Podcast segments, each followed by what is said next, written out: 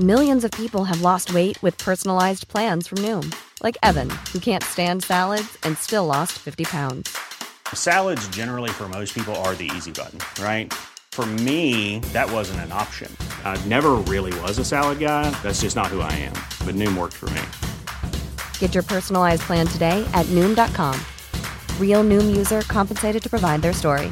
In four weeks, the typical Noom user can expect to lose one to two pounds per week. Individual results may vary. Oliveros, Oliveros, Oliveros, ya me Para Orlando Oliveros, muchísimas gracias, nuestro productor, todos nuestros compañeros productores, redactores. Mariana, muchas gracias, Mariana. Para Paulina, para Fernando, para Enrique, para Abraham Arreola, en fin, todo este gran equipo. Estamos muy contentos. Georgina en la coordinación de entrevistas, por supuesto. Y bueno, pues ya no, ya no diré nombres porque corro el riesgo de, de omitir alguno y sería verdaderamente injusto. Estamos contentos aquí en el Heraldo Radio y muy agradecidos con la Fundación José Pajés por este reconocimiento y este premio.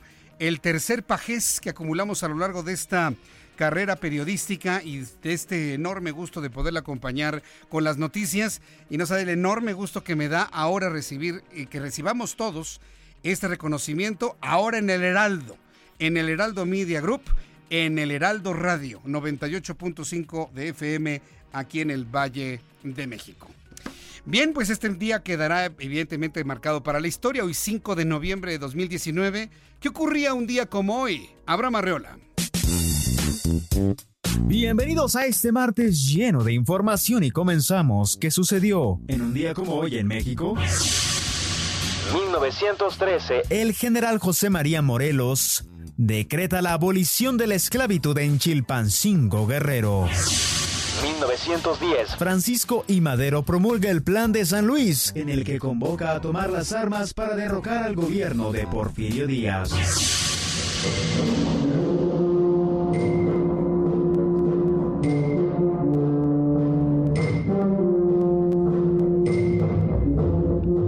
1940. Fallece Silvestre Revueltas. Pongan esas rolas.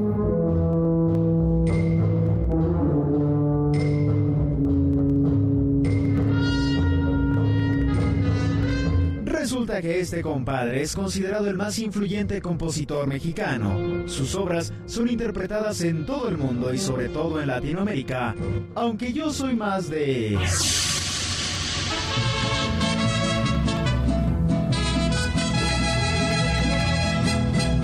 año 2000. Fallece Cuco Sánchez. Norteño hasta el tope. Entre sus composiciones más famosas se encuentran Fallaste Corazón, El Mil Amores y, ¿por qué no?, La Chancla Voladora. Piedra que no se alisa, por más que talles y talles, soy terco como una mula ¿A dónde vas que no te halles?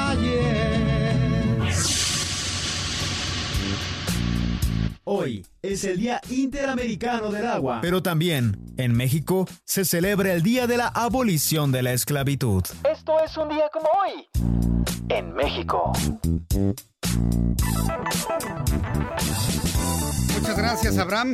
Muchas gracias, Abraham Arreola, por todo, que nos diga todo lo ocurrido un 5 de noviembre y para las personas que cumplen años en el mejor mes del año. La verdad es que el mes de noviembre, perdóneme por decirle eso, se lo digo así de corazón como amigos que somos, pero este es el mejor mes del año. ¿Quién más cumple en noviembre, Elisette? ¿Tú, ¿Tú eres de qué mes? ¿Tú eres de noviembre también? No. ¿Tú eres de febrero? Ella es de febrero. Sí. Es del 14. Ah, mira del 14 de febrero. Bueno, también está bonito el día. ¿Tú, Orlando, de qué, de, qué mes eres? E, eres del 30 de agosto. Feliz cumpleaños, mi querido amigo. Así que, bueno, pues el mejor mes del año. Felicidades a quienes cumplen años el día de hoy. Antes de presentarle las condiciones del tiempo, el pronóstico del tiempo para las siguientes zonas, quiero informarle que la Cámara de Diputados está dando a conocer en este momento que ya fue aprobado en lo general y en lo particular el dictamen que reforme el artículo 28 de la Constitución en materia de condenación de impuestos y se devuelve directamente al Senado de la República. Así que si usted era un empresario a quien le condonaban los impuestos después de, de ciertos montos, pues ya eso quedó completamente en el pasado. La verdad es que Cada quien tiene que calcular evidentemente las cosas que suceden en su entorno y bueno, por lo pronto ya la promesa y sí, promesa como con un toquecito de amenaza del presidente López Obrador de que no va a haber ya ningún perdón de impuestos, se acaba de concretar y se regresa al Senado para su revisión. Ahora sí, vamos a revisar las condiciones meteorológicas. Oiga, qué frío está haciendo. Hace ratito aquí en la capital de la República se nubló, empezó a caer lluvia y cuando eran 4 de la tarde, cuatro y media de la tarde, había una sensación como de, pues como de las 8 de la noche. Qué forma de hacer frío en este momento en la Ciudad de México. Le voy a decir qué es lo que está sucediendo. Tenemos el tránsito por el centro del país del Frente Frío número 9 de la temporada invernal y ya entrando por el occidente el Frente Frío número 10. Es decir, estamos eh, de facto en el invierno, aunque el invierno empieza hasta el 22 de diciembre, ya tenemos eh, los primeros efectos invernales en esta zona del continente americano. Dice el Servicio Meteorológico Nacional que hay canales de baja presión, onda tropical número 49, frente frío número 10 de corta duración. Contingencia meteorológica con lluvias muy puntuales en Veracruz y en Oaxaca. Según el pronóstico del tiempo, el pronóstico del tiempo está informando que durante esta noche y madrugada habrá dos canales de baja presión que se van a extender, uno desde el noreste del Golfo de México hasta el sureste del país y otro a lo largo de la Sierra Madre Occidental. E van a interaccionar con el abundante ingreso de humedad proveniente del Océano Pacífico y el Golfo de México. Onda tropical número 49 continuará su desplazamiento al sur de las costas de Guerrero y Michoacán, mientras que el Frente Frío número 10 de corta duración se extenderá sobre la frontera norte de México, pero de alguna manera podría alcanzar sus remanencias el centro del país. En este momento nos afecta el Frente Frío número 9 en el centro de la República Mexicana. Mucho frío, no hay que guardar las gabardinas ni las chamarras, usted me puede ver acá todo enchamarrado. Usted que me ve a través de YouTube, que salimos hace rato y bueno, qué frío y qué lluvia estaba haciendo. Hay que proteger el pulmón, porque si no, imagínese. En el Estado de México, pronóstico del tiempo en Toluca, temperatura 16 grados a esta hora de la tarde, está lloviendo, temperatura mínima 5, qué frío va a ser en Toluca, la temperatura máxima 21 en Guadalajara, Jalisco, mínima 14, máxima 27, Monterrey, Nuevo León, mínima 19, máxima 27, en Tampico, Tamaulipas, mínima 23, máxima 27. Amigos de Villahermosa, Tabasco, qué gusto saludarlos. Mínima 23, máxima 32. Ya le había platicado que ya estamos en Acapulco, ¿verdad? Bueno, saludos a nuestros amigos en La Quebrada. Estoy seguro que alguien nos está escuchando en La Quebrada en este momento. 28 grados, que hay un atardecer excepcional en Acapulco a esta hora de la tarde. Temperatura mínima 23, máxima 31. Y aquí en la capital de la República, en este momento el termómetro marca 16 grados, hace bastante frío, abríguese muy bien. La temperatura mínima estará en 9 grados, abrigue bien a sus niños mañana temprano. Y la máxima, 21 grados Celsius.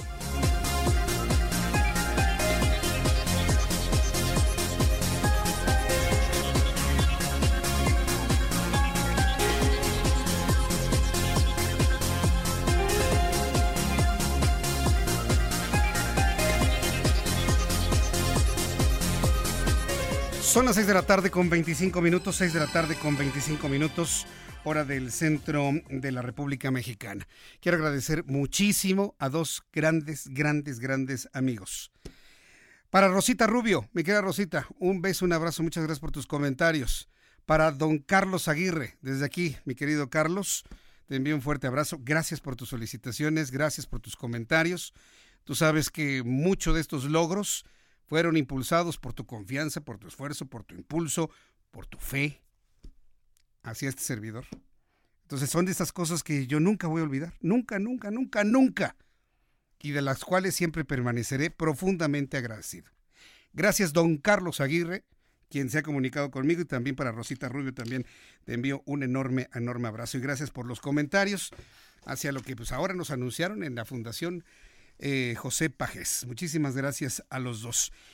Y bien, pues eh, quiero informarles rápidamente sobre lo que ha ocurrido en la Cámara de Diputados, que aprobó en lo general, con 362 votos a favor, 75 en contra y cero abstenciones, el dictamen de reforma a la Constitución en materia de revocación de mandato y consulta popular. Al presentar el dictamen de la Comisión de Puntos Constitucionales, la legisladora del Movimiento de Regeneración Nacional, Miroslava Carrillo, señaló que con la revocación de mandato, el primer mandatario podrá tener continuidad o deberá cesar su gobierno si la, la ciudadanía así lo decide. Hay que recordar que ya el primer ejercicio de revocación de mandato será hasta el año 2022. ya no va a coincidir con la elección intermedia de 2021. Puntualizó que para convocar a un ejercicio de esta naturaleza a cargo del Instituto Nacional Electoral se va a requerir que al menos el 3% de los ciudadanos inscritos en la lista nominal para votar equivalentes a 2.7 millones de personas de al menos 17 estados de la República junten firmas. Por su, es decir, el padrón electoral actualmente, la lista nominal tiene cerca de 90 millones de mexicanos. Basta que, que participen 2.7 millones. Y ya con eso ya con eso se determina si se va o se queda un presidente en la República. Yo nomás dejo esto por aquí para que usted haga sus propias conclusiones. Por su parte, Mario Delgado en sus redes sociales escribió todo el poder al pueblo de México. Aprobemos en lo general y en lo particular 356 votos a favor la revocación de mandato y la reforma de consulta popular. Es lo que ha sucedido el día de hoy, es un, una realidad y veremos solamente hasta el año 2022 tendremos claridad de cómo va a funcionar este ejercicio. También le informo que el secretario de Seguridad y Protección Ciudadana, Alfonso Durazo, compareció esta mañana en la Comisión de Seguridad Pública del Senado de la República por el operativo realizado en Culiacán para detener a Ovidio Guzmán. Al inicio de la presentación, Durazo descartó que haya ocultado información y reiteró que los datos ofrecidos durante el día del operativo fueron los que se tenían disponibles en ese momento. Es decir, que haya dicho Alfonso Durazo que era un, era un patrullaje de rutina y que en realidad fue un operativo? ¿Esa era la información que él tenía? Gerardo Suárez, nuestro compañero reportero del Heraldo Media Group, nos cuenta los detalles. Adelante, Gerardo. Hola, ¿qué tal Jesús Martín? Entre las protestas de los senadores del PAN, el secretario de Seguridad y Protección Ciudadana, Alfonso Durazo, compareció ante el Senado para explicar los detalles del operativo fallido en Culiacán, Sinaloa, el 17 de octubre pasado. Durazo Montaño justificó que jamás hubo dolo en el cambio de versiones sobre el operativo para detener a Ovidio Guzmán, hijo de Joaquín El Chapo Guzmán, sino que solo se transmitió la información que se tenía hasta ese momento. Hay que recordar que el 17 de octubre se dijo que una patrulla de militares y Guardia Nacional coincidió con el domicilio de Ovidio Guzmán, pero al día siguiente se aclaró que en realidad fue una acción para cumplir con una orden de captura con fines de extradición a Estados Unidos. Por este motivo, los senadores del PAN protestaron en la comparecencia y la senadora de esta fracción parlamentaria, Indira Rosales, incluso sacó de una mochila un muñeco en forma de Pinocho que regaló al secretario, mientras otros de los legisladores desplegaban una manta que pedía que dejara de mentir. El secretario de Seguridad, Alfonso Durazo, dijo que el operativo fue una muestra de que se tienen que arreglar los protocolos para actuar en estos casos, por lo que adelantó que habrá modificaciones y cambios a este tipo de protocolos. Este es el reporte que te tengo, Jesús Martín, y también aprovechar para decirte que estamos a unos minutos de que se realice una conferencia magistral del presidente electo de Argentina, Alberto Fernández, en el antiguo colegio de San Ildefonso, así que les tendremos más tarde los detalles. Perfecto, Gerardo. Bueno, pues más al ratito, al ratito tendremos información contigo. Gracias a mi compañero Gerardo Suárez. Son las seis y media, las seis de la tarde con 30 minutos, hora del centro de la República Mexicana. Vamos a ir a los mensajes y regreso enseguida. Le invito para que me escriba a través de mi cuenta de Twitter, arroba Jesús Martín MX, para que me y me escriba también a través de mi cuenta de YouTube, en donde estamos transmitiendo completamente en vivo en YouTube, Jesús Martín MX, las redes sociales del Heraldo. Yo le invito para que ingrese a todas absolutamente, envíe saludos a nuestros amigos del Heraldo de México, Twitter, arroba el Heraldo-MX, Instagram, arroba Heraldo de México, Facebook, El Heraldo de México, en YouTube, El Heraldo de México. En mi cuenta de Twitter espero sus comentarios arroba Jesús Martín MX. Voy a los anuncios y regreso enseguida.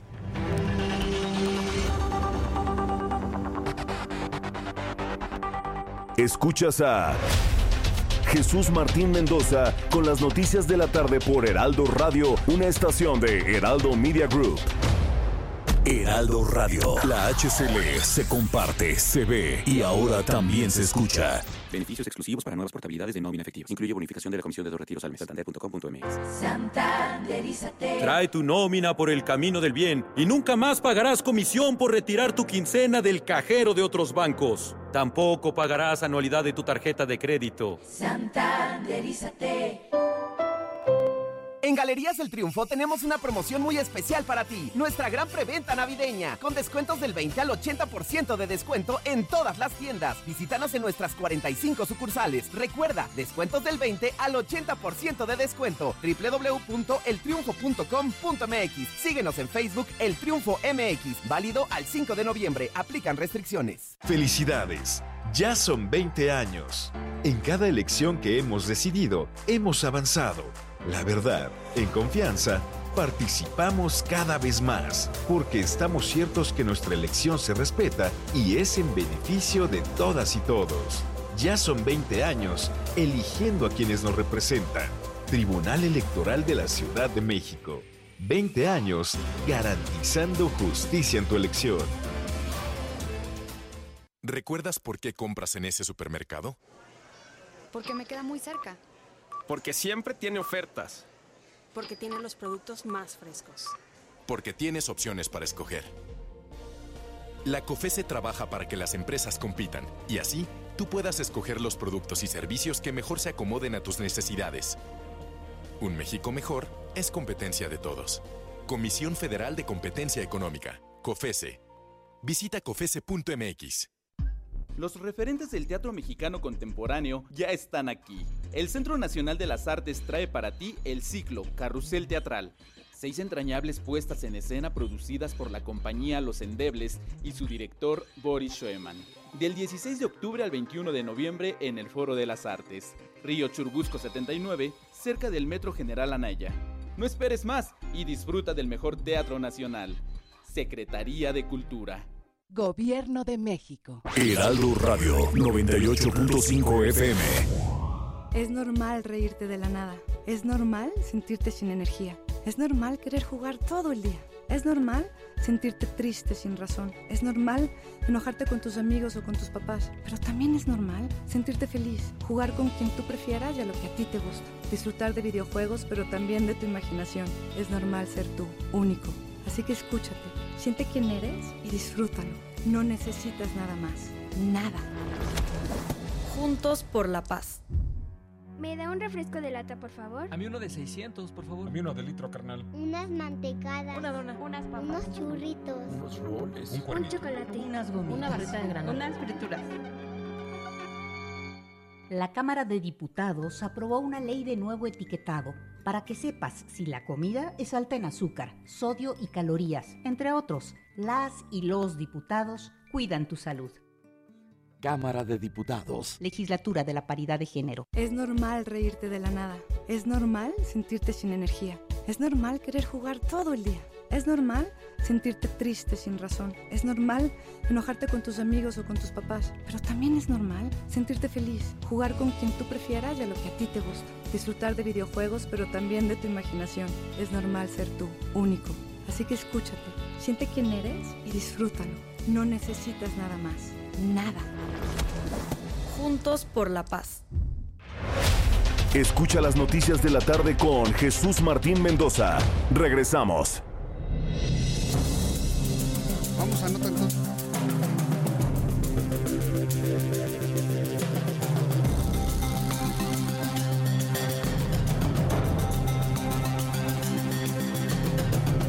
Son las 6 de la tarde con 35 minutos. En 25 minutos serán ya las 7 de la noche, tiempo del centro de la República Mexicana. Todos, absolutamente todos, estamos consternados de lo ocurrido en Sonora. Sí, yo sé. Hay cosas muy graves que no necesariamente trascienden a los medios de comunicación. Lo sé, lo sé, lo sé. No tiene que decírmelo. Yo, los, yo lo sé que están ocurriendo en este momento tragedias familiares tremendas y que no necesariamente nos enteramos. Nos enteramos cuando las familias o quienes lo hacen son mediáticamente importantes. Tal es el caso de la familia Levarón, que no es la primera vez que recibe una agresión hacia los integrantes de su familia, como la ocurrida ayer por la noche. De verdad que fue, bueno, ayer por la tarde, desde el mediodía, toda la tarde, la noche y los primeros minutos del día de hoy.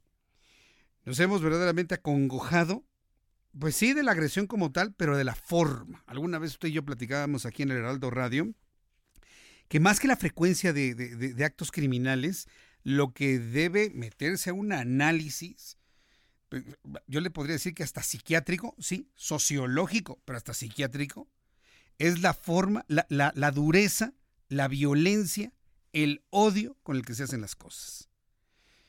Ya quienes matan no matan por matar, sino que además buscan generar un dolor permanente hacia los demás.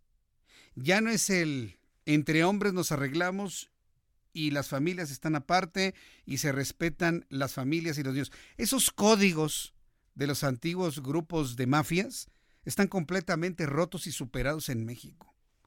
Aquí ya no importa si es un bebé, si es un niño, una niña, una mujer o una mujer embarazada, ya no importa.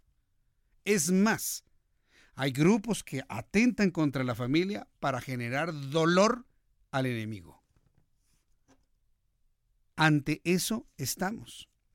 Y la propia familia Levarón, los supervivientes, hoy platiqué con Alex Levarón, esto que le voy a informar a continuación simplemente es una falta de respeto, es una tomadura de pelo, así nos lo dijo. El plantear siquiera de que lo ocurrido allá en Sonora haya sido producto de una confusión. ¿Usted cree que se confundieron allá en Sonora los criminales? Es como cuando el 24 de mayo de 1993, cuando mataron al cardenal Juan Jesús Posadas Ocampo, muchos de los chavos que me escuchan no habían nacido. Pero tenemos en México la historia de un cardenal que fue asesinado en el aeropuerto de Guadalajara. ¿Cuál fue la versión? Que lo confundieron su coche. Y como él estaba gordo y obeso, ah, entonces lo confundieron con un, con un capo del crimen organizado de los de la tiendita de enfrente. Dígame usted quién creyó esa versión. Nadie, por supuesto. Estamos ante lo mismo. Y así lo planteó en su comparecencia Alfonso Durazo, que fue una confusión. Bueno, cuando se lo plantea Alex Levarón, más que dolor, mostró un enojo tremendo de, la, de las versiones que está manejando la autoridad federal. Eso no fue una confusión. Para los Levarón fue un acto premeditado, un ataque directo con tintes terroristas. ¿Y cómo no va a ser un ataque terrorista si le prenden fuego a la camioneta con todos los cuerpos de las personas baleadas todavía con vida? Estamos hablando aquí de un acto de verdadera insensibilidad y que nos muestra que los códigos, si es que alguna vez existieron códigos entre los integrantes de los, del crimen organizado, han desaparecido por completo. Han desaparecido y eso es lo más preocupante, porque sufre gente inocente. Sufre gente completa y absolutamente inocente. Hay, hay muchas voces que están pidiendo la salida de Alfonso Durazo, ¿eh? debo decirlo. Muchas, muchas voces. El secretario de Seguridad y Protección Ciudadana, Alfonso Durazo, confirmó el saldo oficial del ataque armado que sufrieron integrantes de la familia Levarón. Nueve personas muertas, de las cuales tres son mujeres y seis menores de edad. Asimismo, se indicó que hay otros seis menores lesionados, una menor ilesa y otra menor que se reportó como desaparecida, que habría sido localizada en la ciudad de Chihuahua. Alfonso Durazo indicó que el convoy integrado por dos camionetas pudo haber sido confundido por grupos delictivos que se disputan el control de la zona. En tanto, la Fiscalía General de Sonora informó que se rescataron a siete menores y se detuvo a un supuesto implicado en el caso. ¿Quiere escuchar a Alfonso Durazo? Sí, sí, sí, sí, tiene el ánimo, el hígado. A ver, se lo voy a presentar, escúchelo usted la familia Levarón eh, se trasladaba eh, de 9.30, entre 9.30 y 13 horas. Eh, la familia conformada presuntamente por tres mujeres y 14 menores de edad se trasladaba de Galeana, Chihuahua, a Bavispe. Estamos iniciando la cronología en este sentido. A las 13 horas tiempo local, eh, el evento se registró en los límites, la agresión se registró en los límites entre ambos estados, donde fueron emboscados por un grupo armado. A las 13.18 hora local, eh, Julián Levarón solicitó apoyo de la Guardia Nacional por este ataque armado contra sus eh, familiares en Bavispe, Sonora. A las 17 horas, elementos de la guarnición militar de Agua Prieta se trasladaron a la zona, pero igualmente se trasladaron elementos de la Guardia Nacional de Zaragoza, de Janos y de Moctezuma rumbo al lugar de los hechos y también rumbo a Bavispe. A las 18 horas estamos en este momento aquí. Eh, Julián Levarón y pobladores se dirigieron al lugar para buscar a sobrevivientes. A las 18.30 horas, Sedena inició patrullaje en los límites de Chihuahua y Sonora. A las 19.20, la Fiscalía General del Estado de Chihuahua envió elementos, estamos aquí, envió elementos de la Agencia Estatal de Investigación y de la Comisión Estatal de Seguridad a Janos. A las 20.30 horas, elementos de Chihuahua, de seguridad de Chihuahua y Sonora, establecieron operativo de búsqueda y blindaron la zona de conflicto. A las 21.05, elementos de la Guardia Nacional, 21.05, estamos aquí, elementos de la Guardia Nacional y Sedena confirmaron el deceso de dos mujeres y dos menores, así como siete personas localizadas con vida. A las 005 horas eh, de la mañana, Sedena eh, de Sonora confirma el saldo de nueve fallecidos y seis lesionados. Eso es lo que informó Alfonso Durazo, donde posteriormente pues, indicó que fue producto pues, sí, posiblemente de una confusión. En unos instantes le voy a presentar, le voy a presentar un fragmento importante, amplio, de unos, de unos minutos que tuve con, con Alex Levarón, de una entrevista que sostuve con Alex Levarón, quien contesta a estas aseveraciones de Alfonso Durazo. Antes vamos con Ana Lima, quien es nuestra corresponsal. Adelante, Ana, te escuchamos. Buenas tardes, ¿cómo van las cosas hasta este momento? ¿Qué tal, Martín? Muy buenas tardes. Pues sigue la atención aquí en el estado de Sonora.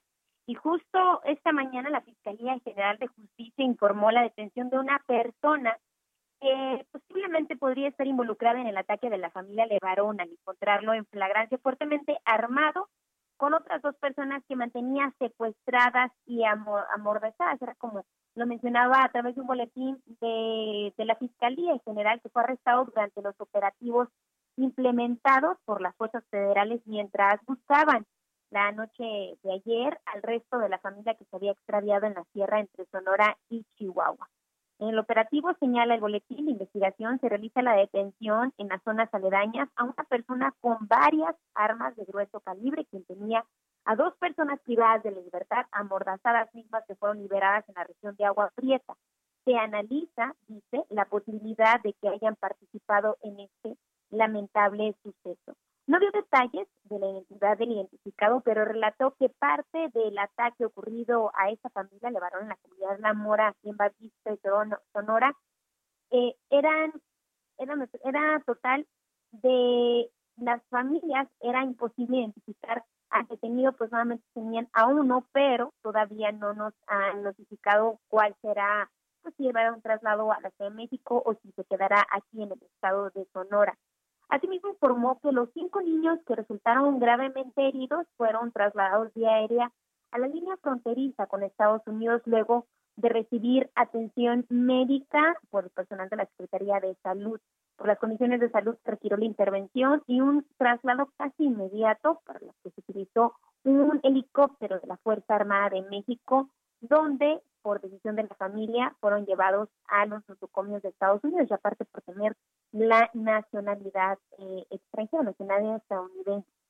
Esta mañana aquí, Martín, también se llevó a cabo la, en Hermosillo, Sonora, se llevó a cabo la Comisión Sonora Arizona. Esta comisión en donde se unen los gobiernos tanto de Arizona como de Sonora para tratar temas de seguridad principalmente, eh, institucionales, también de emprendedores y diferentes rubros también de salud pero el tema en este momento pues fue la inseguridad que orquesta, que está orquestada por los grupos de la delincuencia organizada que dominan la frontera de estos dos estados, entre Sonora y Arizona. A esta, a esta comisión asistió el embajador de los Estados Unidos aquí en México, Christopher Laundon, quien dijo que esta problemática de seguridad no es exclusiva de México, sino se trata de una problemática binacional, por lo que consideró que es un reto que debe enfrentarse entre ambas fuerzas federales, es decir, las de México y las de Estados Unidos. Incluso reconoció que existe una preocupación por los por los estadounidenses que viven y que, y que visitan a Sonora porque hay una relación muy cercana para la gente que, de, de Arizona, sobre todo para las personas adultas que vienen aquí a Sonora a pasar vacaciones. Hay una preocupación por ellos aseguran que se trataba de, de un Sí. encuentro que Ujú. podrían, podría pasarle a quien sea. Él Pues, hizo ¿cómo unas no? declaraciones, incluso también expresó el profundo pésame a las familias. Si gustan, vamos a escuchar lo que declaró el embajador de Estados Unidos aquí en su visita a Sonora. mi más profundo pésame a las familias de las víctimas de los hechos de ayer en la frontera de Sonora y Chihuahua, ahí en la sierra. Estos eran gente de la frontera, eran ciudadanos estadounidenses que vivían en México, tenían un pie en ambos lados de la frontera. Y eso ese hecho subraya el desafío que tenemos ambos países de combatir juntos a la delincuencia y al crimen organizado. No es algo que podamos hacer el uno ni el otro. Y ni tiene sentido andar echándolas la culpa al uno, al otro, por este sistema, eh, por, por esos problemas de, de inseguridad que se vive ahora. Ah, estos son retos compartidos y los malos son los delincuentes y los criminales. Y ya es hora de poner mano a la obra ya y a vencer a estos criminales organizados, que son muy poderosos. Esto no va a ser una tarea fácil, eso no se va a hacer de un día para el otro, pero todos los viajes comienzan de un paso y es importantísimo, como lo subrayó el presidente Trump en su llamada esta mañana con el presidente López Obrador, que andemos juntos, porque es eh, absolutamente en el interés común de nuestros países y de nuestros grandes estados, de Sonora y Arizona también, derrotar al crimen organizado. No hay otra alternativa. Tenemos que vencer y lo, y lo haremos, venceremos. Martín, esta Sí. fue la declaración que hizo el embajador, que cabe destacar que justo la tarde de ayer, que llegaba aquí a Sonora, fue mientras ocurría el ataque, justo cuando aterrizó, eran los momentos en los que la familia era atacada por el grupo criminal aquí en la frontera de Sonora con Bien. Arizona. Correcto, Ana Lima, yo agradezco toda esta información desde allá y estamos muy pendientes de cualquier novedad. Muchas gracias, Estamos Ana. pendientes. Hasta luego. Hasta luego, que te vaya muy bien. Tengo en la línea telefónica Javier Sicilia, activista, usted lo conoce, muy cerca de la familia Levarón, pues hace 10 años que empezó el activismo en contra del crimen, en contra de la violencia. Javier Sicilia, gracias por tomar nuestra llamada telefónica del Heraldo de México. Bienvenido, buenas tardes. Buenas tardes, si es posible, ¿verdad? buenas tardes. Hoy estamos pero en lo que cabe, buenas tardes. No, bueno, no, no, no, alcancé a entender. Si, si no- nos mejoras la comunicación, Orlando, te lo voy a agradecer para poder hablar con, con Javier. Eh, inclusive si quiere que le hablemos más tarde, en algo está precisamente en este instante. Entonces, en, en unos instantes vamos a, vamos a tener contacto con él. Javier Sicilia, ¿me escucha ya? Ya, ya lo escucho. Ya, ya. Bienvenido al Heraldo. Muchas gracias por tomar esta llamada telefónica. No, gracias a usted. Se- Sabemos que conoce usted a la familia Levarón después de lo ocurrido ayer. ¿Cuál es el primer sentimiento, el primer comentario, el primer reclamo que nos podría compartir en estos micrófonos, Javier? Principio mucho dolor, mucho consternación. Los Julián particularmente, los, de Barón, Julián particularmente, pues, es mi hermano, es un gran mi amigo, lo que, le sucedió hace 10 años con el asesinato de, de Luis, eh, pues me ha dolido muchísimo, más ahora que es una masacre de niños y, y mujeres, y una profunda indignación, eh, una gran indignación con los criminales y con el gobierno, ¿no? con el Estado, ¿no? tanto el federal como pues, el de Sonora como el de Chihuahua, ¿no? Es decir, estamos, este crimen atroz es una nueva punta de iceberg de lo que le está sucediendo a la nación todos los días y ocultando la realidad bajo discursos, eufemismos, eh, eh, velándonos la realidad, ¿no? y, pues las consecuencias de eso, de una mala política eh, hacia la paz, hacia la justicia, pues las consecuencias son estas, ¿no? Estas, que es una punta del iceberg. ¿Por qué? Pues porque somos de varón. ¿Por qué? Porque Julián es una persona muy importante dentro del activismo y dentro de la lucha y la defensa de la dignidad humana. ¿sí? Pero esto que le sucede, lo que le sucede al país día con día. Sí. Eh, cuando se ha planteado esto, la respuesta es, hice algunas entrevistas al mediodía, seguir culpando de esto a Felipe Calderón Hinojosa. Sin embargo, pues el, propio Alex Levarón, con quien yo hablé, él ya responsabiliza a la presente administración de no poder hacer absolutamente nada contra el crimen organizado. ¿Cómo lo ve Javier Sicilia? Pues yo lo veo así. Eh, Calderón es culpable, evidentemente, es el iniciador de este desastre, debería estar procesado y en la cárcel. Lo continúa Peña Nieto y Andrés Manuel le da otra vuelta de tuercas, ¿no? Y son responsables. Hay que entender, y, lo tiene que entender la 4T y Andrés Manuel, que las deudas del horror no son deudas de gobierno, los gobiernos son responsables, pero la deuda fundamental es el Estado. Y quien asume eh, el Ejecutivo del Estado se vuelve responsable de lo, no solo de los anteriores crímenes, sino de los que están en su administración.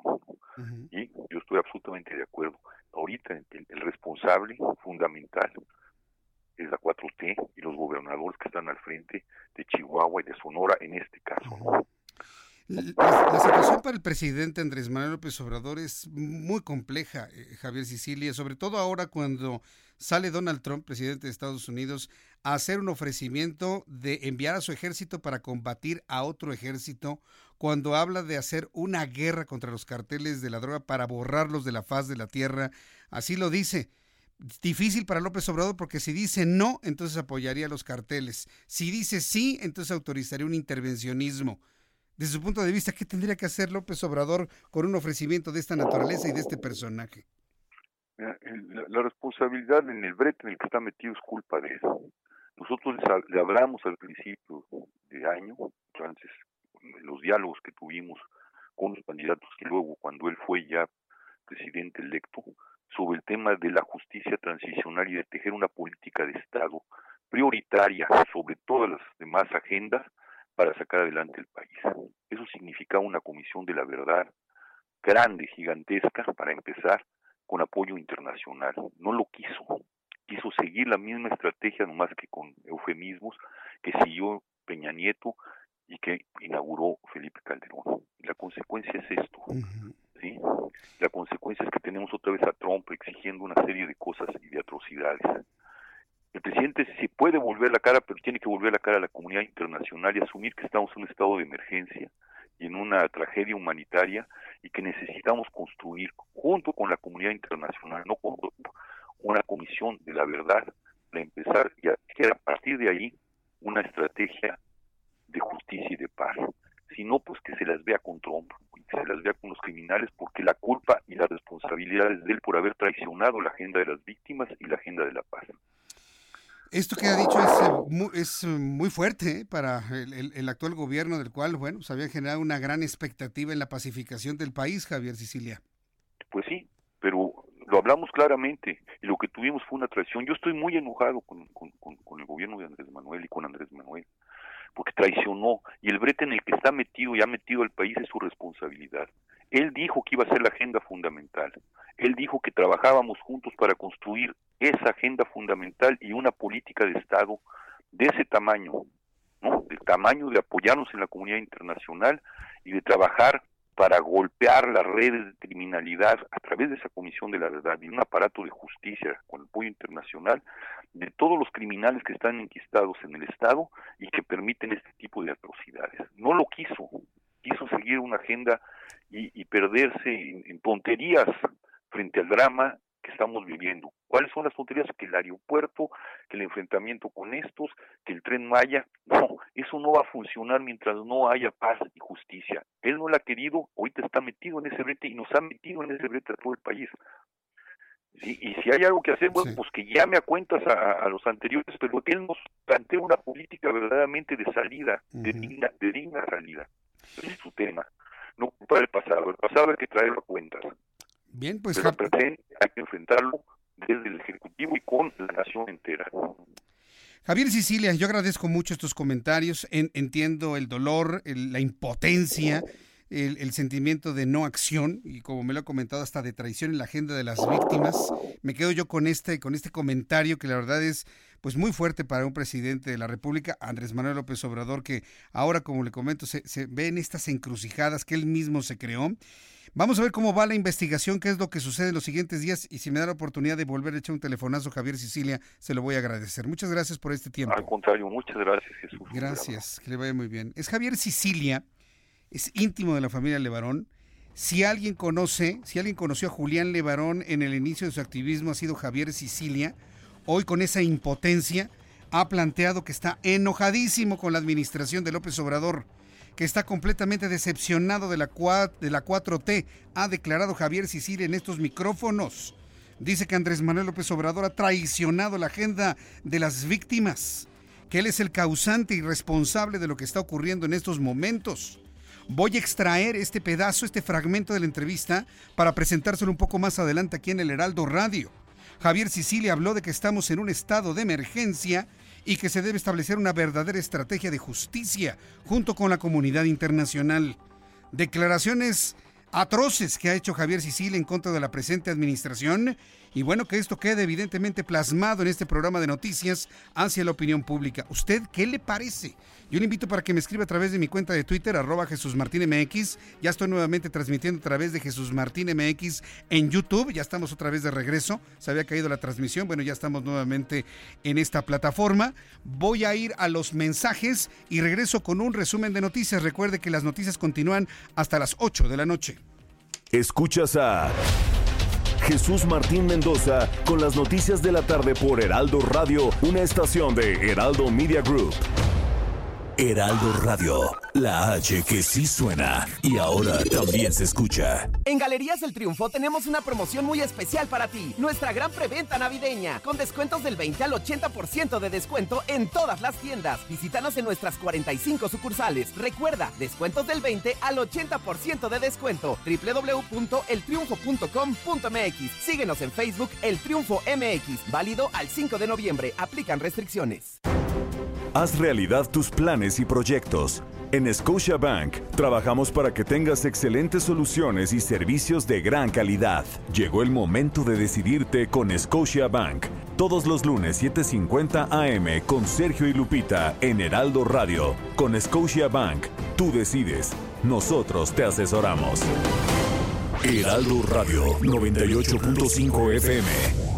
En 2016, Grupo Andrade decide incursionar en medios informativos relanzando El Heraldo de México, un periódico que modernizó la industria. De forma paralela nace heraldodemexico.com.mx y dos años después de transmitir nuestros contenidos en plataforma digital, se materializa el sueño en televisión. En 2019, El Heraldo de México incrementa su oferta multimedia con señales de radio en el país, con el compromiso de atender las preferencias y necesidades de la audiencia, generando contenidos originales, información veraz y de calidad. Hoy, Heraldo Media Group se robustece transmitiendo en la República Mexicana con el firme objetivo de lograr contacto uno a uno, transmitiendo programas unitarios, formatos y noticieros que nos permitirán lograr mayor cercanía con las audiencias, potenciando el alcance de nuestros contenidos a millones de hogares. Es la HD El Heraldo, la que sí se pronuncia, ejerciendo un periodismo valiente y libre, la H que no se queda callada, la que critica y propone. En el Heraldo de México, la H lee, se comparte, se ve y ahora también se escucha. Heraldo Media Group.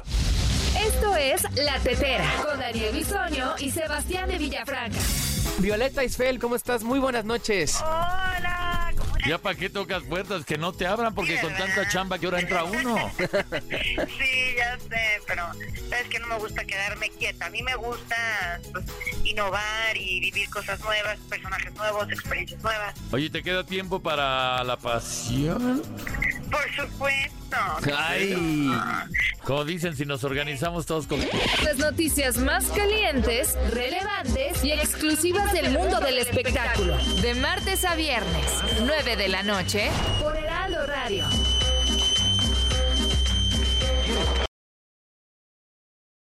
Un estado, eh, lo que más se puede aproximar a un estado fallido. Eso lo estamos viendo, lo vimos hace un par de semanas claramente en el estado de Sinaloa y ahora lo estamos viendo en el estado de Chihuahua y Sonora.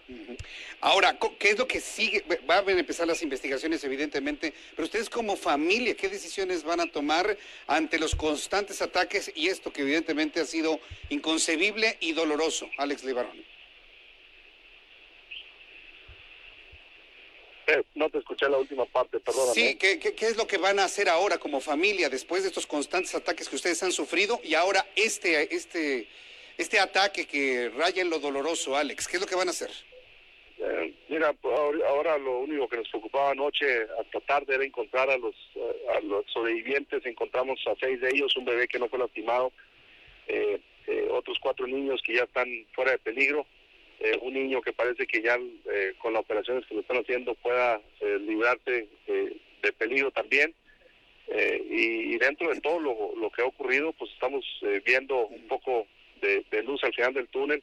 Ahora lo que nos toca es, vienen familiares de todas partes de Estados Unidos y de México para poder acompañar a las familias, a los, eh, a los huérfanos, a los viudos, a, a los abuelos que se quedan sin sus familias directas y, y poder acompañarlos en su dolor en los próximos días, tomarnos el tiempo de, de hacer esto bien, de tomar las medidas eh, eh, pertinentes para asegurarnos de que nuestras familias estén seguras en el corto plazo y, y- y seguramente como conociendo a mi, a mi familia en lo general, te puedo decir que de algo saldrá en los próximos días sobre una estrategia de qué es lo que continúa o continúa para nosotros porque no podemos permitir que esto eh, siga así. Hace 10 años tomamos decisiones que nos llevaron al activismo político y social eh, y, y ahora eh, no descarto que, que vuelva a, a incendiarse una un movimiento a partir de estos, movi- de, de estos masacres. no, no descarto que vuelva, eso fue lo que nos dijo Alex Levarón, no descarto que se vuelva a incendiar un activismo en contra de estas acciones. Estamos eh, a días de que la familia Levarón anuncie otro tipo de cosas, pero ya escuchó lo que, lo que piensa Alex Levarón del presidente de los Estados Unidos y del presidente de México. Lo responsabiliza e inclusive dijo que está rebasado el gobierno de López Obrador y que es lo más cercano a un Estado fallido, lo dice Alex Levarón. Podemos entender que está en medio del dolor, del impacto, es muy reciente lo ocurrido en su familia, pero vaya, coincide con lo que nos dijo Javier Sicilia en estos micrófonos hace unos instantes. Por eso quería que usted comparara estas dos entrevistas que se hicieron en dos momentos diferentes, pero que en la conceptualización y en el entendimiento de las cosas, pues prácticamente están diciendo lo mismo. Raimundo Sánchez Patlán, subdirector editorial del Heraldo de México, bienvenido. Jesús, Raimundo. buenas tardes, qué gusto. Impactados, digo, ¿cuántas cosas han pasado en una Uf, semana? ¿Cuántas cosas han pasado? Y ya ya no me quiero preguntar qué estaremos informando la semana que entra. No, y, y date cuenta, del, en el momento de mayor crisis ha sido en menos de un mes. 17 de octubre fue el operativo fallido en Culiacán y Así ahora es. este, este, pues este criminal eh, ataque a esta familia con seis menores, con niños Mujeres, ahí, niños, mujeres. bebés. Eh, yo creo que son dos sucesos es que van a marcar eh, esta administración, porque además ambos involucran a Estados Unidos. Acuérdate que con que con Ovidio Guzmán eh, la orden de captura la, la solicitó Estados Unidos. Del, gobierno- aquí en el gobierno en, en México no tenía orden de aprehensión, la tenía en Estados Unidos. Y aquí en el ataque de la familia del varón están involucrados todos, son estadounidenses. Yo no tengo en la memoria un suceso como tal que nueve estadounidenses hayan sido asesinados. Y aparte de qué manera en México no no lo tengo en la memoria Jesús. cuántas cosas como dices han pasado y bueno pues este yo creo que ahí ya es hora de que quienes tienen que entrarle al asunto de la seguridad le entren de verdad y no estarse imaginando cosas como golpes de estado y, y esas cosas que en realidad no tienen ningún sustento. Pues ahora el, el asunto se cierne para el presidente de la República. Vamos a ver qué dice mañana. Lo que hizo Donald Trump de ofrecerle al ejército y sus buenos oficios para, dice, borrar de la faz de la tierra los carteles de la droga, para mí es una trampa para López Obrador. Si dice sí, intervencionismo. Si dice no, protección a los narcos. Desde tu punto de vista, ¿qué va a tener que hacer? Así es, mira, hoy como bien dices, eh, López Obrador ya dijo que no. Lo que está pidiendo eh, el presidente Trump es, vamos a hacerle la guerra a los cárteles. Claro. ¿no? Y López Obrador dice, no le voy a hacer la guerra, nos toca a nosotros resolverlo. Y lo que nos deja ver es que se va a mantener la estrategia que pues estamos viendo cómo con lo que tú dices una cosa tras otra tras otra en materia de seguridad no dejamos de sorprendernos con estas con estos crímenes porque parece que ya se ya agarraron manga ancha para hacer y deshacer con el país lo que quieran. Te iba a hablar hoy de, de, de este asunto del golpe de estado. Yo creo que más de preocuparse del golpe de estado y lo que pasó ayer con el asunto de los bots yo creo que que el gobierno en lugar de estar preocupándose por perder las batallas en las redes sociales, porque eso, eso fue lo de ayer, fue eso, un reconocimiento tácito de que ya perdió la batalla en redes sociales. Ese fue un reconocimiento. Y estarse preocupando si le van a dar o no golpe de Estado. Yo creo que debe de preocuparse por no perder la batalla por el país. Y, ¿Por que los, y perder de vista que los verdaderos enemigos del país son estos grupos criminales que eh, pues le están haciendo hoyos grandes a su gobierno.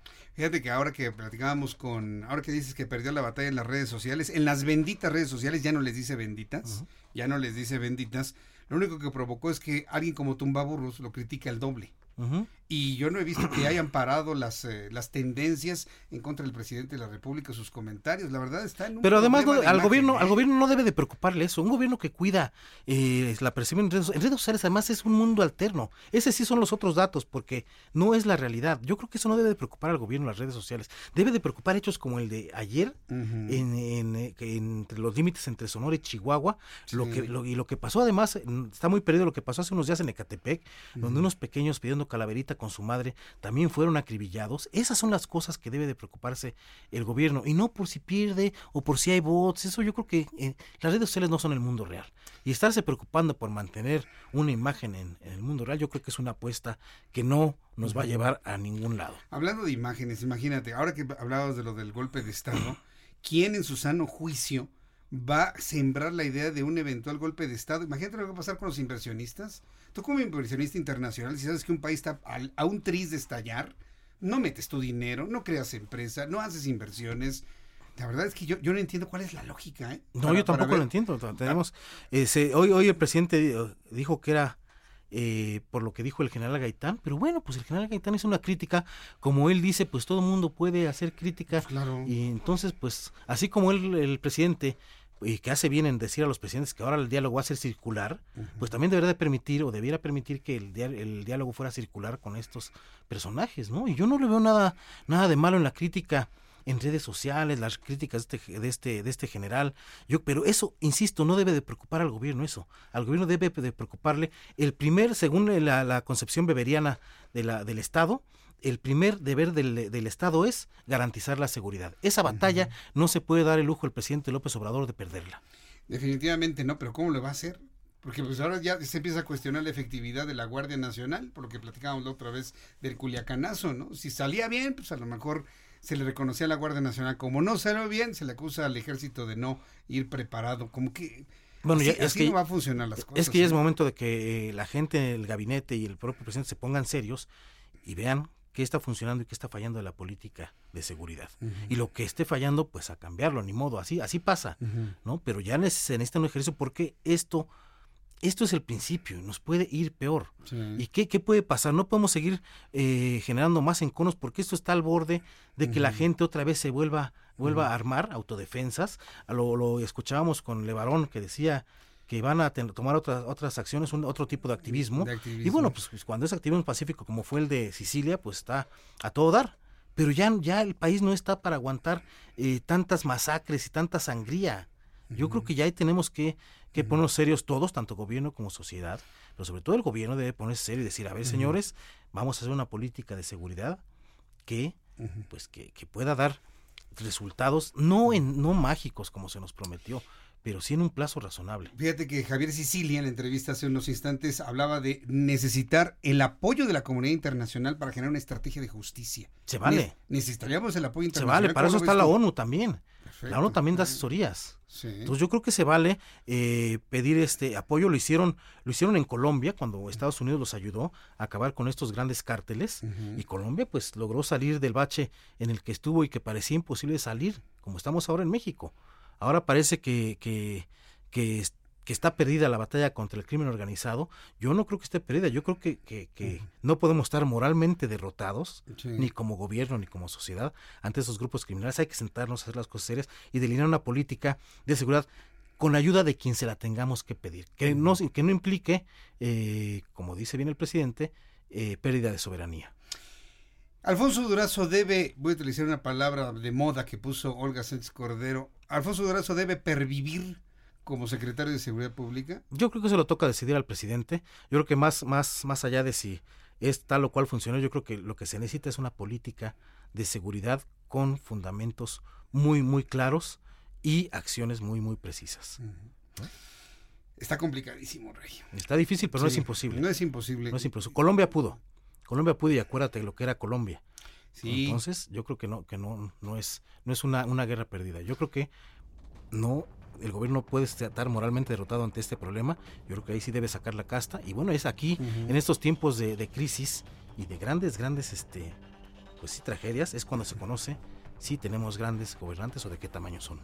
Vaya, pues ve- verem- veremos mañana, por lo pronto, en el cortísimo plazo, mañana qué dice el presidente López Obrador, sobre todo porque las críticas y los señalamientos hacia su responsabilidad me parece que es algo que debe atajar, que no debe dejar en el aire y sobre todo, como dijo Javier Sicilia, plantear una estrategia clara de rumbo hacia dónde vamos, porque no nos gustaría otra semanita así, Ray. ¿no? No, no, y, y llevamos no una semana. Tú ahorita recuerdas reciente porque ya tenemos eh, una especie de mecanismo de defensa para olvidar lo anterior, pero ha sido este, Han sido muchas un cosas. par de meses Sí, durísimos, Jalisco, durísimos, Michoacán, sí, durísimos lo que en materia de Catepec, seguridad. Estado de Catepec, México. Estado de México. No, Acuérdate bueno. el bar en, en Veracruz, en El- el bar en. Veracruz, el Caballo Blanco. Han sido durísimos.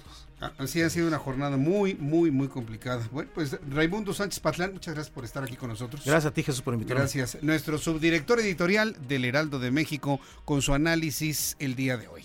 El reloj marca las 7 con 29. Yo le invito para que se quede con nosotros. Continuamos con la información después de los anuncios y le invito para que me escriba a través de mi cuenta de Twitter, arroba Jesús Martín MX.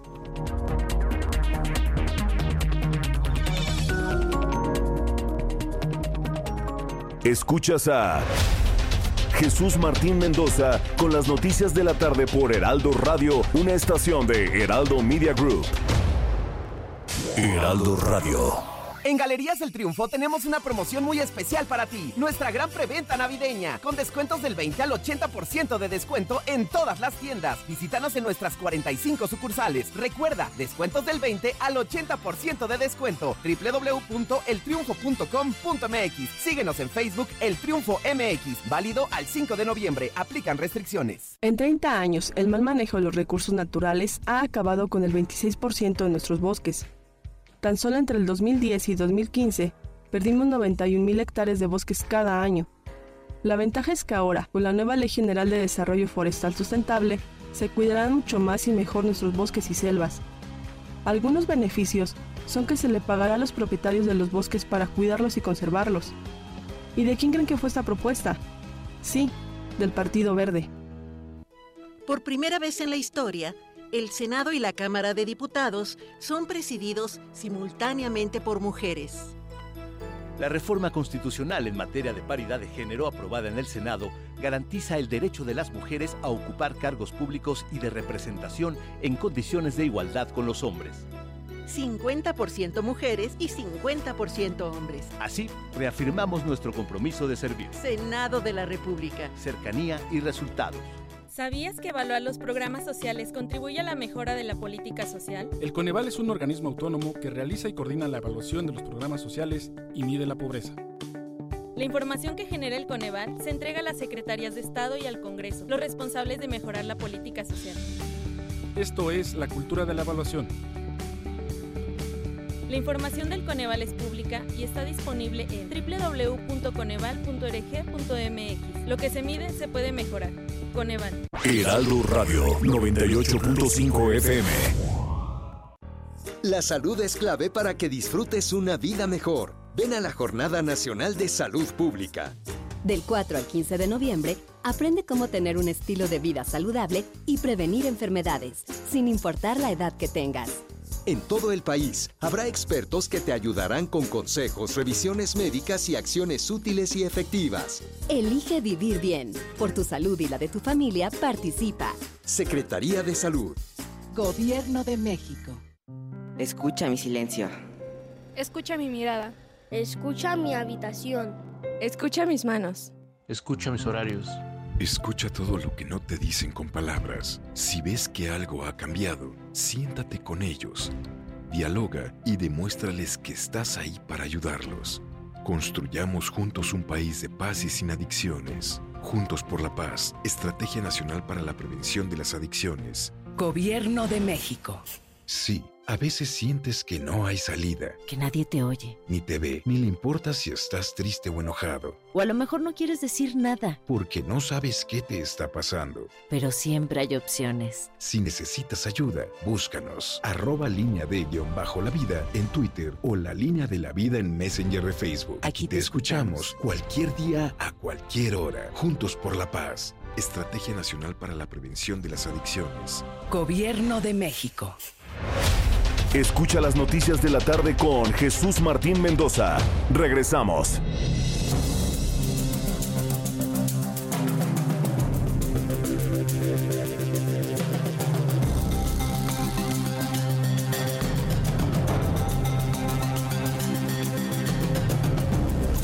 Son las 7.33, las 7.33 hora del centro de la República Mexicana. Bien, vamos a continuar con la información aquí en el Heraldo Radio 98.5 de FM. Como siempre le digo, 98.5 es la frecuencia de la información para que usted lo comparta con todos sus amigos, sus compañeros de trabajo, con los vecinos. Écheles un grito por la ventana ahí de- del, patio central que sintonicen el 98.5 FM con las noticias en el Heraldo Radio. Muchas gracias Pilar Borboya, gracias Leo Cenis García, eh, Oscar Ruiz Subiaur.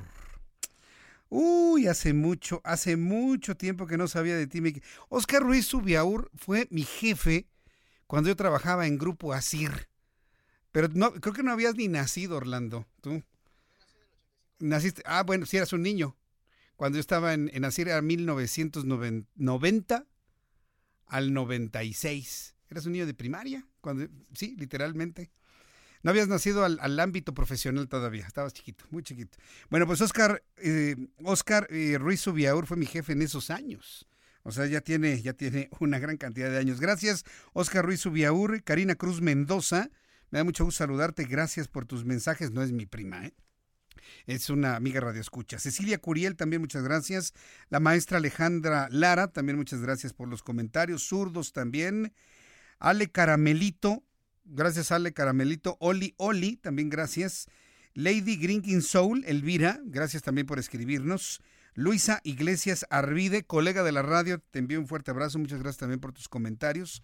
Eh, Fran Fal, gracias. Steven, eh, también está comentando aquí con algunos amigos del, del- público. Miguel Hernández, muchas gracias. José González, Huicheiro, dice Jesús Martín, vamos a ver qué es lo que hace el presidente cuando venga un estate quieto de los Estados Unidos. A ver si sigue inventando cuentos como los que se tragan sus ingenuos y seguidores. Los gringos, con los gringos no se juega. Yo podría coincidir con eso, eh, y sobre todo con un hombre como Donald Trump, que es tan complejo, tan complejo, no le entienden la forma. Lourdes Monroy, muchas gracias también por tus comentarios. Gaby Rock, Jesús Martín te espanta de esta noticia y todos los crímenes que opacaron los corruptos gobiernos del PRI-PAN ya se te olvidaron. Recuérdame uno, Gaby. Así, hech- hecho por el PAN o por el PRI. Por el PAN fundamentalmente. Recuérdame uno porque yo sí eh, no, no recuerdo uno en este momento así. Lourdes Monroy, muchas gracias también, Lourdes. Eh, Ernesto Ramírez dice que hoy en una escuela de Atizapán, Zaragoza, me encontré una patrulla de la Guardia Nacional y sus elementos estaban pintando una barda de una escuela. Muy bien, pero ¿esa es su función? No. Su función es el cuidado de usted. La verdad es que no es su función. Me van a decir, es que es un ejército de paz. Bueno, es un ejército de paz. Gerardo Chávez Razo, Jesús Martín, ahí va la chancla la voladora de Doña Lucha. ¿De qué hablas, Gerardo? La chancla voladora. Bueno, estoy viendo ahí tu hilo. Rafael González, muy merecido, bien ganado. Gracias, Rafael, por tus comentarios. María del Consuelo también. Atair y Lenny. Bueno, todos nuestros amigos, muchísimas gracias. Y de este lado, Isabrí. Isabrí, nuestra seguidora, que es la creadora del hashtag JMM Likers. Gracias, Isabrí, también por tu apoyo y todos nuestros amigos que me están eh, viendo a través de YouTube a esta hora de la tarde. ¿Se acuerdan de Pedro Carrizales? Hablando de otras noticias, Pedro Carrizales, el chavo banda que le llaman Mijis. diputado local en San Luis Potosí. Bueno, Pedro Carrizales, mejor conocido como el Mijis, sostuvo una discusión enorme a través de la cuenta de Twitter con un influencer. Bueno, a mí no me influencia tanto, ¿eh? No, creo que lo veo mucho, pero bueno, se llama Cayo de Hacha. Eh, Laisha Wikis y Fernando Belauzarán por la masacre contra los Levarón. El diputado local de San Luis Potosí criticó que el tema de la violencia se esté usando para criticar al presidente López Obrador y no para salir de la crisis que se está viviendo. El Mijis dijo, escribió, chale, parecen que los estados y municipios, sí, así escribió, ¿eh? Pues, es Mijis, chale, parece que los estados y municipios tienen una especie de autonomía selectiva porque son libres e independientes para todo menos para la seguridad. Esa solo es bronca del presidente, escribió el legislador. Cayo de H responde, bebés quemados vivos y lo primero que haces es salir a defender al presidente. Debería darte vergüenza. Luego Laisha Wilkins. Entonces una pregunta, ¿por qué López Obrador, en lugar de culpar a Felipe Calderón diariamente por periodos anteriores, no nombra a cada gobernador según el periodo que menciona en casos de violencia y seguridad? Y Fernando Belanzarán escribió, Chale es diputado y no conoce las atribuciones que le dieron a la Guardia Nacional ni el castigo presupuestal a los policías estatales y municipales por el desprecio de López Obrador a las mismas. Mándele, aunque sea, la reforma constitucional, dice Fernando Belanzarán. Ya sabe que luego en Twitter se pelean. Y, y luego las peleas, las peleas se convierten en algo hasta cierto punto atractivo. Tengo en la línea telefónica Pedro Leonardo Ramos Pastrana. Él es el titular de la Coordinación de Análisis para la Planeación y el Ordenamiento Territorial de la Ciudad de México. Y lo hemos invitado para hablar sobre este programa especial de regeneración urbana y vivienda incluyente en la Ciudad de México. Pedro Leonardo Ramos, bienvenido. Gusto en saludarlo. ¿Se, ¿Qué? ¿Se te cortó? Ay, ese teléfono. Tíralo ya, hombre. A ver, márcale. 1, 2, 3, 4, 5, 6, 7, 8, 9, 10. Listo, ya. 10 dígitos. Ya le está marcando ahí Orlando. Fíjese que este programa especial de regeneración urbana y vivienda incluyente en la Ciudad de México es un programa transversal eh, a través de diversas, de diversas instancias del gobierno de la Ciudad de México, pero le quiero adelantar algo en lo que tengo comunicación con Pedro Leonardo Ramos. El próximo martes, no se le vaya a pasar, el próximo martes 12 de noviembre, anótelo en su agenda y anótelo. ¿Sabe quién va a estar aquí conmigo en el estudio? Lo, invité el día de hoy. Va a estar con nosotros eh, Alfonso Cermeño. Alfonso Cermeño es el notario número 5 de la Ciudad de México. Tiene sus oficinas en el centro de la Ciudad de México, en la calle Motolini. Y va a venir con nosotros para hablarle de testamentos. Va a hablar de escrituras, de escrituración, de intestados. Si usted tiene terrenos, si usted tiene un departamentito, una casita, por muy viejito que sea y demás, yo le recomiendo que lo tenga todo en orden. Bueno, pues eh, todo lo que tiene que ver con la urbanización, con la vivienda y demás, debe estar perfectamente en regla, perfectamente escriturado. Y si usted tiene patrimonio escriturado, terreno, casas, departamentos, aunque sean chiquitos y humildes, debe usted tener también su testamento, tener completamente claro su última voluntad para cuando usted fallezca. No necesita estar como en una telenovela rodeado de sus hijos, un sacerdote y con los estertores de la muerte para dictar el testamento. No, no necesita estar así. Es más, lo mejor es estar lúcido en los cinco sentidos, dictar testamento, que lo tenga el notario, evidentemente, con todo lo que quiere que se haga eh, a su ausencia. Entonces, vamos a platicar con Alfonso Cermeño el próximo martes sobre eso, así que no se lo vaya a perder. Pedro Leonardo Ramos Pastrana, titular de la Coordinación de Análisis para la Planeación y Ordenamiento Territorial de la Ciudad de México. Bienvenido al Heraldo. Buenas tardes, buenas noches ya. Hola Jesús, buenas noches, ¿cómo estás? Con mucho gusto de saludarlo. ¿En qué consiste este programa especial de regeneración urbana y vivienda aquí en la Ciudad de México? ¿Cómo, cómo lo van a hacer y cuáles son sus beneficios? Mira, eh, es una acción institucional que está planteando el gobierno de la ciudad. Eh, como se ha mencionado, a partir de la, de la Constitución de la Ciudad de México, se establecen una serie de derechos y dentro de estos derechos hay uno que es realmente muy importante para la ciudadanía y es el derecho a la vivienda. ¿no? Con miras a esto, el gobierno de la ciudad, a través de la Secretaría de Desarrollo Urbano y Vivienda, busca promover con un programa que dé acciones de corto y mediano plazo, eh, nuevos incentivos para que el sector privado y los sectores sociales que están involucrados en el desarrollo de vivienda puedan desarrollar lo que se ha denominado como vivienda incluyente, ¿no? ¿Y a qué nos referimos cuando hablamos de vivienda incluyente? Es este tipo de vivienda, son programas que se han implementado en otras ciudades del mundo, donde pues igual que en la Ciudad de México, en los últimos años los precios de las viviendas han ido escalando de manera precipitada, y con lo que se busca con esto es generar un porcentaje dentro de los desarrollos de vivienda que se hagan en estas zonas que se anunciaron, un porcentaje que sea de vivienda incluyente, es decir, que sea una vivienda más asequible y una vivienda que calculamos puede ser entre dos y cuatro veces más barata de lo que es la vivienda eh, actualmente en el, en el mercado en el mercado de estas zonas. Ahora, eh, ¿qué es lo que tiene que hacer? Bueno, este programa lo ofrece el, gobierno, pero ¿cuáles serían, digamos, eh, las, las obligaciones de la ciudadanía para adherirse a este programa de regeneración urbana? Mira, eh, justamente estamos planteando, y como lo mencionaba la jefa de gobierno el día de ayer que se hizo el anuncio del programa, una de las cosas que más estamos cuidando es la vigilancia del programa para que estos beneficios tanto fiscales como administrativos que se van a otorgar a los desarrolladores de vivienda privados y sociales, pues se traduzcan en el beneficio para la ciudadanía. Eh, voy a tratar de resumirlo a grandes rasgos y, digamos, todo el programa operará a través de un portal electrónico.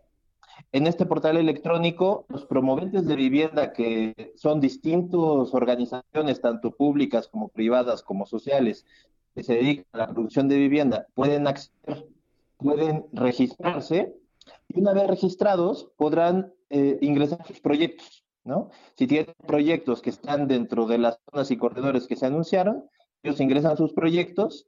Estos proyectos deben de cumplir con las características que en el mismo portal se señalan y que ya están publicadas eh, a partir del día de hoy. Y una vez que se, se revisa esto, se revisa que cumpla con los criterios y que, que los promotores son adecuados, entonces les dará la aprobación y comenzarán un trámite más extenso Estamos hablando de manifestaciones de construcción tipo B en alrededor de 25 días hábiles y manifestaciones de construcción tipo C en alrededor de 40 días hábiles.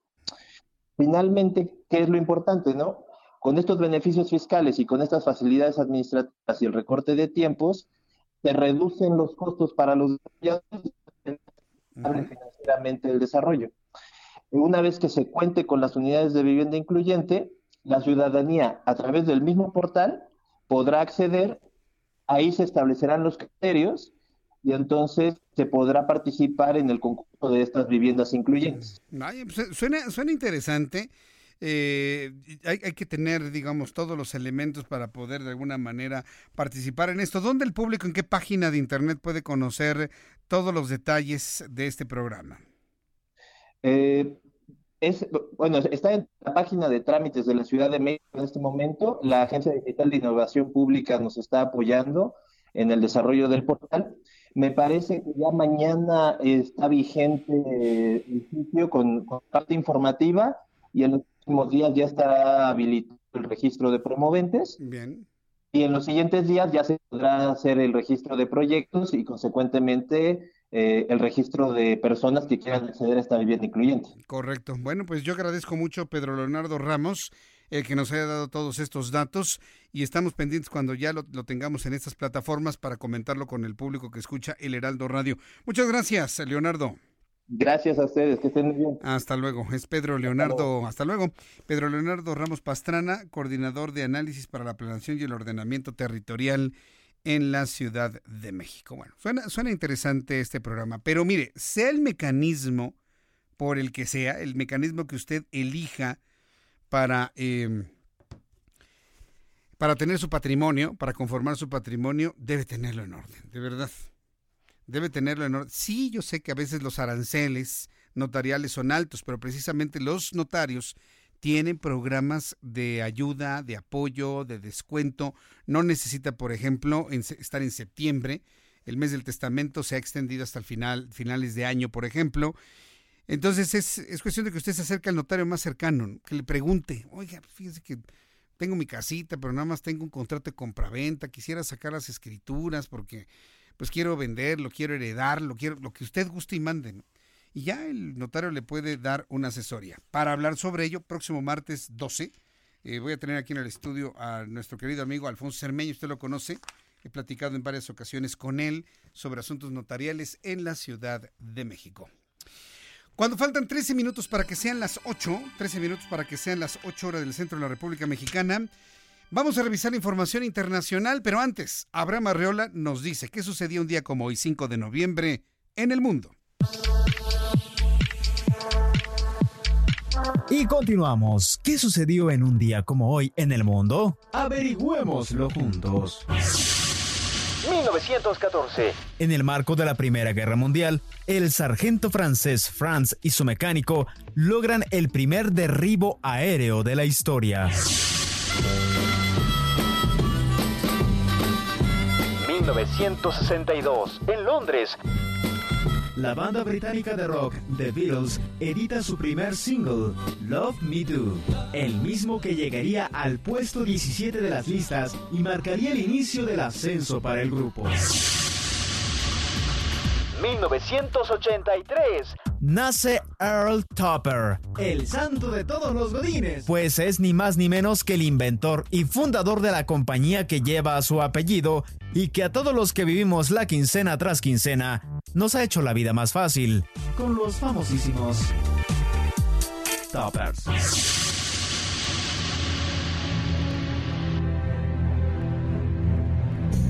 Y hoy es el Día Mundial de los Docentes.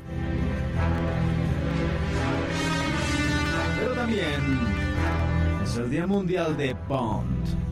James Bond. Esto es un día como hoy. International. Gracias, Abraham Arreola. Muchas gracias, Abraham Arreola, por eh, lo que nos informas en cuanto a lo internacional. Eh, quiero eh, darle a conocer que hoy martes el dólar se vende en 19.57, se compra en 18.37. Bolsa Mexicana de Valores perdió 0.47%, principal indicador quedó en las 43.611.84 unidades. En noticias desde Bolivia, le informo que el canciller boliviano Diego Pari denunció este lunes ante el Consejo Permanente de la Organización de Estados Americanos, la OEA, un intento de golpe de Estado mientras los líderes de grupos cívicos bolivianos anunciaron que van a radicalizar, al menos así lo han dicho, que van a radicalizar sus propuestas con bloqueos en las fronteras en las instituciones públicas contra la reelección del, ex, del presidente Evo Morales. Yo lo estoy haciendo expresidente. En contra del presidente Evo Morales. Eh, también, digo, por su parte Morales, Evo Morales, anunció resistencia ante un ultimátum otorgado por los cívicos para que renuncie y aseguró que el pueblo está organizado para defender el denominado proceso de cambio. Esto fue lo que comentó el presidente Evo Morales. El presidente de Chile, porque muchas de las noticias internacionales se están desarrollando en Sudamérica, el presidente chileno Sebastián Piñera descartó su renuncia ha aclarado a los medios de comunicación locales y al mundo que no va a renunciar Sebastián Piñera, aunque en eso ahora los grupos que protestan en Chile están enfocados. Admitió por primera vez que está dispuesto a reformar la constitución heredada de la dictadura de Augusto Pinochet en un intento de silenciar las protestas que tuvieron lugar hace 20 días en las calles de ese país. En una entrevista con la BBC de Londres, Sebastián Piñera dijo, Estamos dispuestos a discutir todo, incluida una reforma constitucional, señaló a la cadena de noticias británica. En otra parte de la entrevista dijo, por supuesto que llegaré al final de mi gobierno, fui elegido de manera democrática por la gran mayoría de los chilenos. Así que anuncia Sebastián Piñera que no se va del poder allá en Chile. También le informo que el Servicio Europeo de Cambio Climático Copérnicus presentó un informe en el que octubre de 2019 ha sido calificado como el mes más caluroso registrado a nivel global. Alguien va a decir, Jesús Martín es el mes más frío que he sentido. Eh, mire, eh, lo que pasa es que es una diferencia en cuanto a la percepción de calor en la atmósfera y la temperatura que, que tiene el planeta en estos momentos.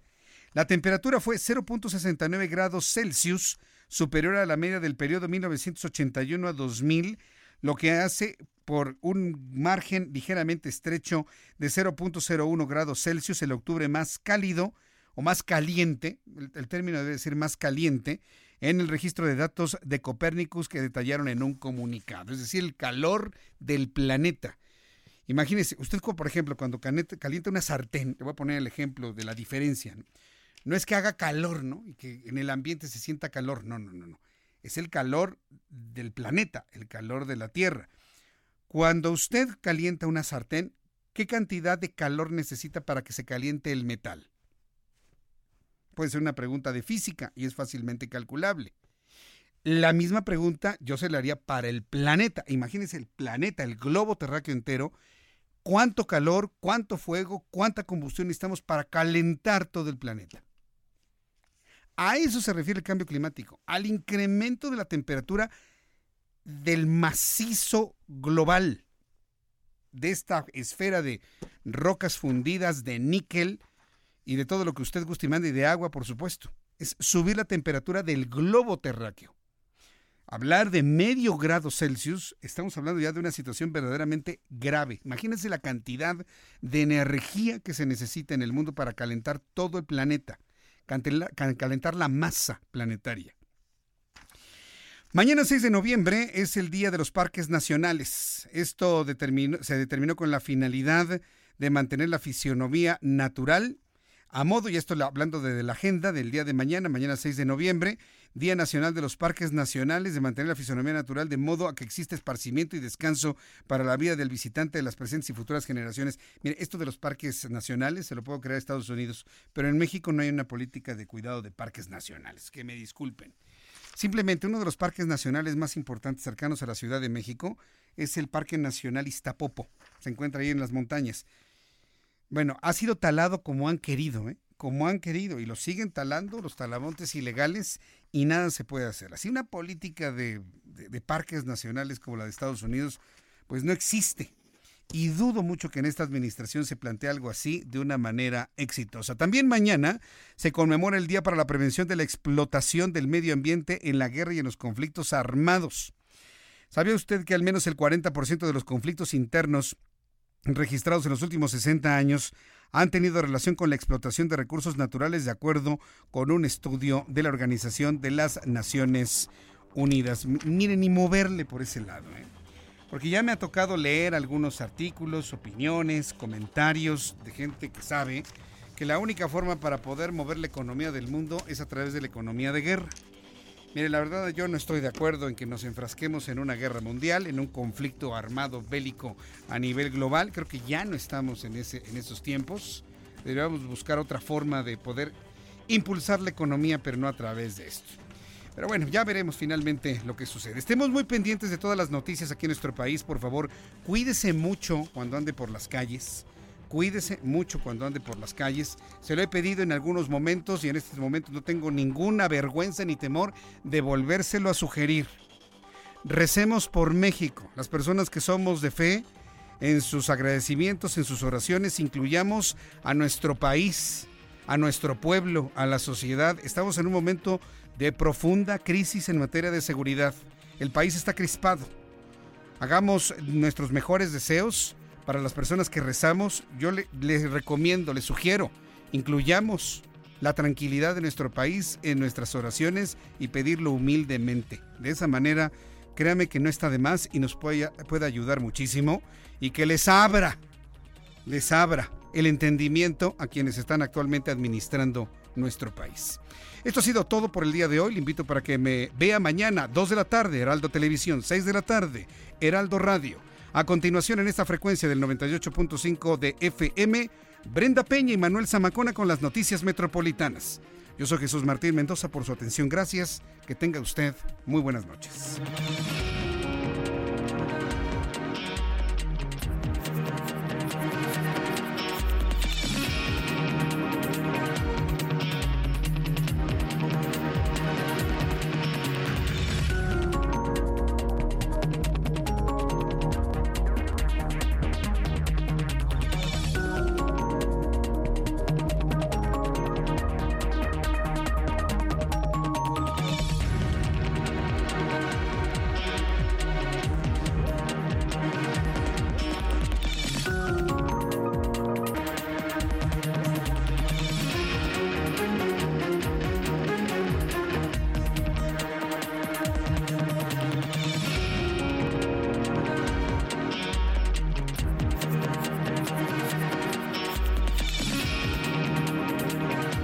Esto fue Las noticias de la tarde con Jesús Martín Mendoza.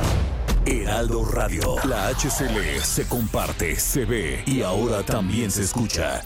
En Galerías del Triunfo tenemos una promoción muy especial para ti. Nuestra gran preventa navideña, con descuentos del 20 al 80% de descuento en todas las tiendas. Visítanos en nuestras 45 sucursales. Recuerda, descuentos del 20 al 80% de descuento. www.eltriunfo.com.mx. Síguenos en Facebook El Triunfo MX. Válido al 5 de noviembre. Aplican restricciones.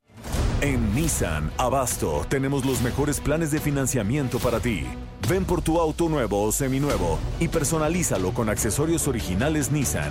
Te esperamos en Avenida Canal de Tezontle, esquina Embarcadero, Delegación Iztapalapa, frente a Plaza Oriente. O llámanos al 5556 940955. Agencia Nissan Abasto 5556-940955. Las mejores marcas, encuéntralas en Grupo Andrade. Heraldo Radio 98.5 FM. Es un minuto, es un chairo, es un chairo minuto. Y sigue la batalla cibernética. El titular de la Unidad de Información y Vinculación Tecnológica de la Secretaría de Seguridad y Protección Ciudadana, ah, o sea, el mero mero policía de los internets, Alejandro Mendoza Álvarez, hizo un análisis del movimiento en redes sociales y presentó sus resultados en la mañanera de AMLO. Por cierto, la derecha eriza ya está criticando que por qué se gasta el presupuesto de seguridad en investigaciones de seguridad virtual. Pues ¿en qué querían que se gastara? ¿En salvavidas? Bueno, el chiste es que fue un fin de semana agitado y estuvieron buenos los fregadazos en Twitter, donde resulta que un 70% de los tuiteros eran reales y el 30% eran puros bots bien falsos. Alejandro Mendoza dijo que el famoso tuitero derechairo Tumbaburros, que tanto niega ser el hijo de Calderón, fue el mero mero semillero de estas granjas de robots. Pero bueno, nuestro chulo presidente le dijo a los chairos y derechairos que ya no se peleen, que se serenen y que mejor debatan respetuosamente. Lo malo es que la gente ya le encontró el gusto a los fregadazos virtuales y siguen dándose en la tarjeta madre y rompiéndose el puerto Es un minuto, es un chairo, es un chairo minuto. Alfredo González Castro en El Heraldo Radio. Culiacán, Sinaloa fue el escenario de esta cruenta balacera. Pudimos prácticamente ser testigos de lo que estaba ocurriendo en vivo y en directo, sobre todo a través de las redes sociales, Jorge, y pudimos presenciar que hubo una medición de fuerzas entre el ejército, la Guardia Nacional y grupos aparentemente del crimen organizado. Martes y jueves a las 10 de la noche por El Heraldo Radio. Heraldo Radio. Brenda Peña y Manuel Zamacona están listos para actualizarte los hechos relevantes con la mirada fresca que los caracteriza. Bienvenidos a Noticiero Capitalino en Heraldo Radio 98.5 FM. Comenzamos.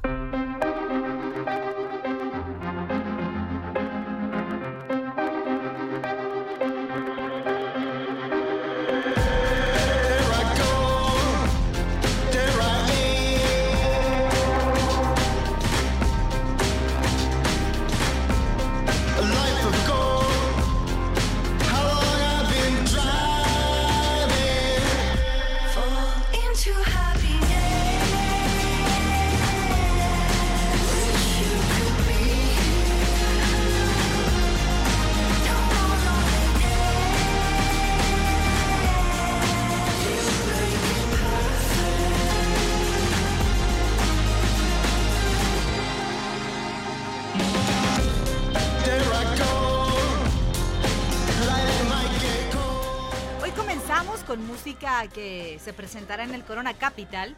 Les presentamos a un dueto formado en, en Greenwich, en Nueva York, nacido en 2007. Ellos son Phantogram, eh, definen su música como electrónica con tintes de rock, aderezado con dream pop y un toque de trip hop. Hasta el momento han publicado tres discos, en los últimos eh, de ellos en el 2016, el último. Lo que escuchamos es música que apareció en mayo de este año y se titula En la felicidad.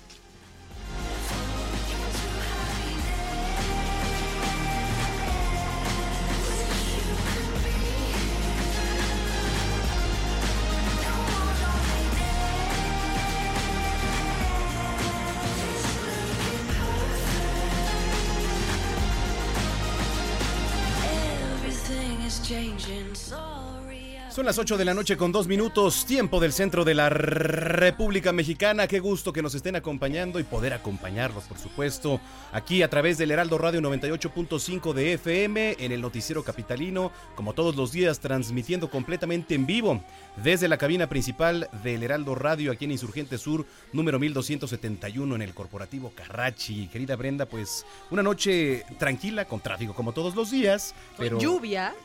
Poca, poca, ¿no? Poca lluvia, al menos en, en algunos puntos. En otros más, unos más que otros.